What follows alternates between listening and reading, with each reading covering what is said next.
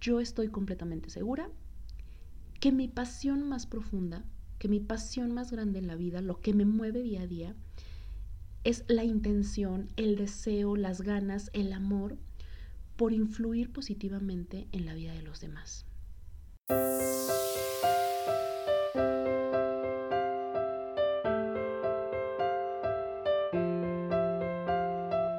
Descubre qué hay detrás de tus emociones, atrévete a perseguir tus sueños y a disfrutar el momento. Esto es Para Vivir Mejor con Yusel Cuevas.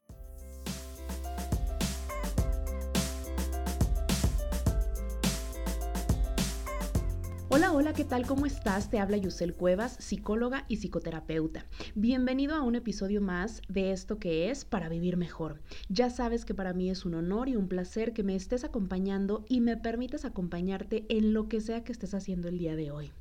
Como ya te habrás dado cuenta, esto se trata de un relanzamiento, por decirlo de alguna forma, de este tu podcast.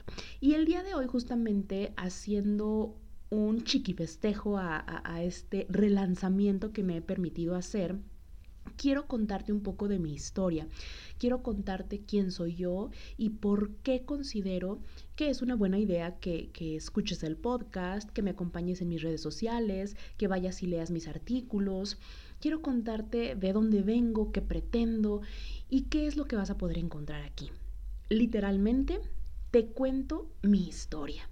Así, tal cual. La pregunta que siempre me hacen para, para poder comenzar desde ahí es ¿por qué estudié psicología? Y aun cuando pareciera una pregunta fácil de responder, en realidad no lo es. Mi primera experiencia con la psicología fue cuando era una niña. Esto nunca lo he contado. Es una primicia para ti. No sé qué pasaría en casa, pero mis papás decidieron llevarme a terapia. Era muy niña, me recuerdo ahí en la sala inmensa, sentada en un sillón grandísimo, intentando hablar con la terapeuta. Y digo intentando hablar porque lloraba desconsoladamente y apenas me salían las palabras. Imagíname, yo creo que tendría seis, cinco, siete, no sé.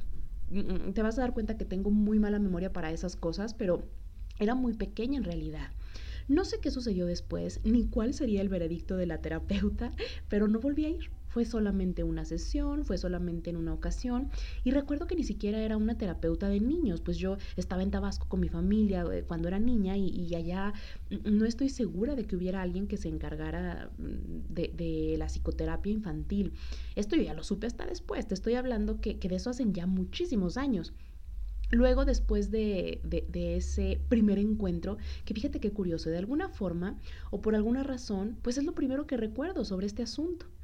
Muchos años después tomé la decisión de estudiar psicología. En ese inter recuerdo que en algún momento cuando estuve en la primaria llevaron a un conferencista a dar una plática para los papás, ya sabes, lo que ahora es escuela para padres.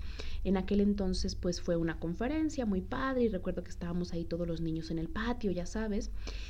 Y recuerdo que fue tal mi impresión de lo que las palabras de ese señor causaban en los otros, Recuerdo que puso una, una dinámica en donde todo el mundo se rió mucho y entonces pidió que, que arrancaran, que rompieran una hoja de, máquina conforme fueran experimentando ciertas emociones. Eh, no sé bien cómo explicarlo porque son recuerdos muy vagos, Incluso te confieso que en alguno de mis cursos de capacitación yo utilicé esa, esa misma dinámica, un poco adaptada, por supuesto, a mi tema y demás, pero la recuerdo desde entonces y, recuerdo el impacto que tuvo en mí y, y yo creo que fue ahí cuando yo dije, quiero eso.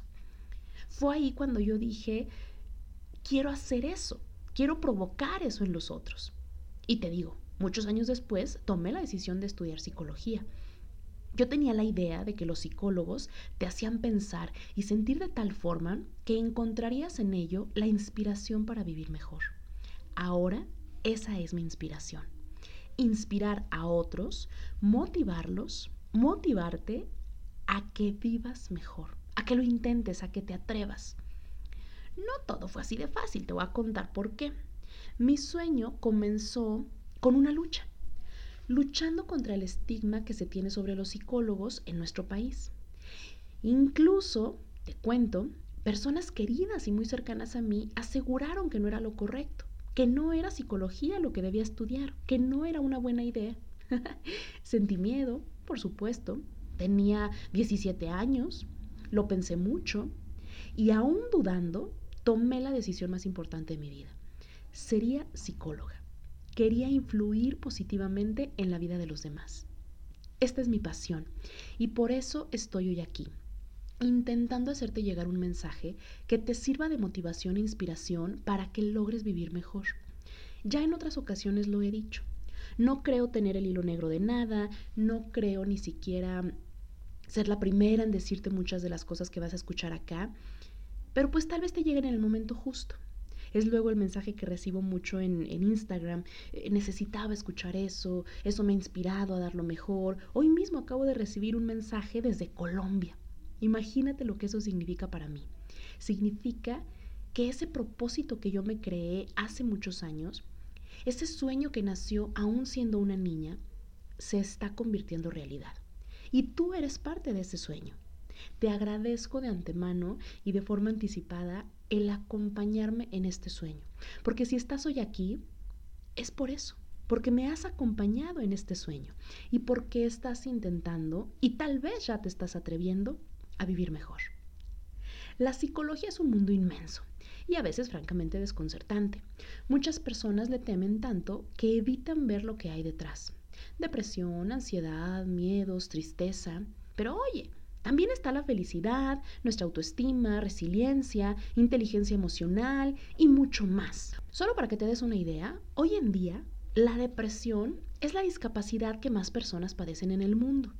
Tú vas a poder escuchar un poquito más sobre este tema en, en episodios siguientes. Miles de personas mueren a diario por depresión.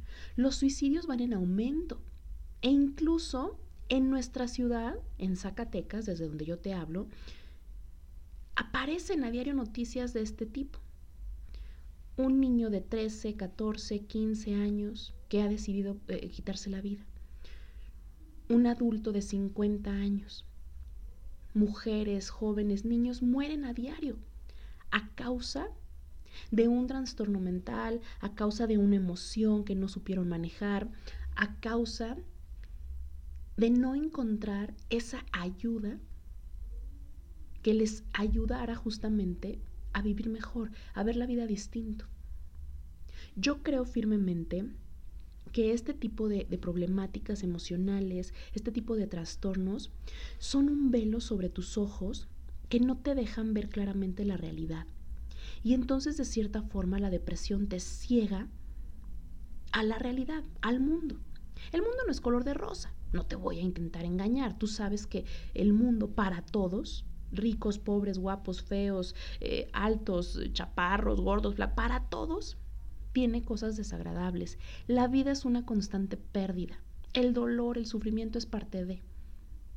Sin embargo, uno aprende a vivir mejor con lo que tiene. Uno se esfuerza, uno lucha por salir adelante.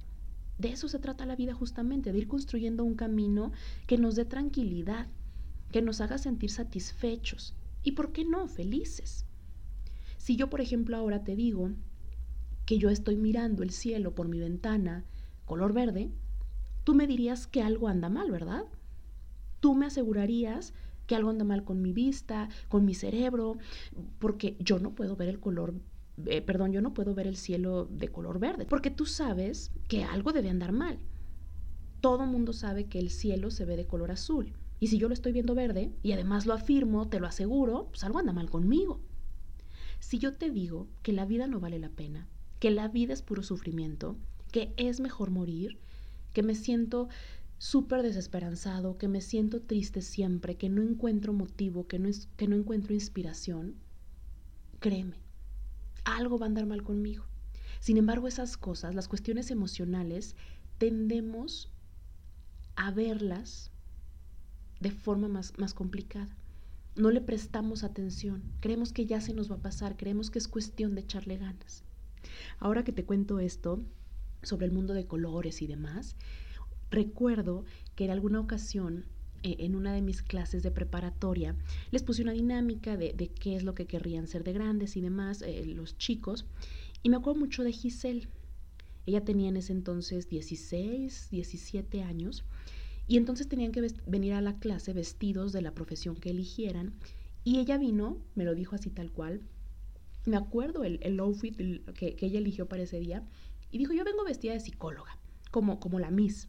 Y entonces venía muy propia ella, guapísima, por supuesto, es muy bonita.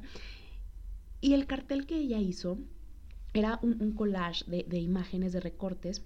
El fondo era eh, blanco y negro. Y resaltó la palabra psicología a colores.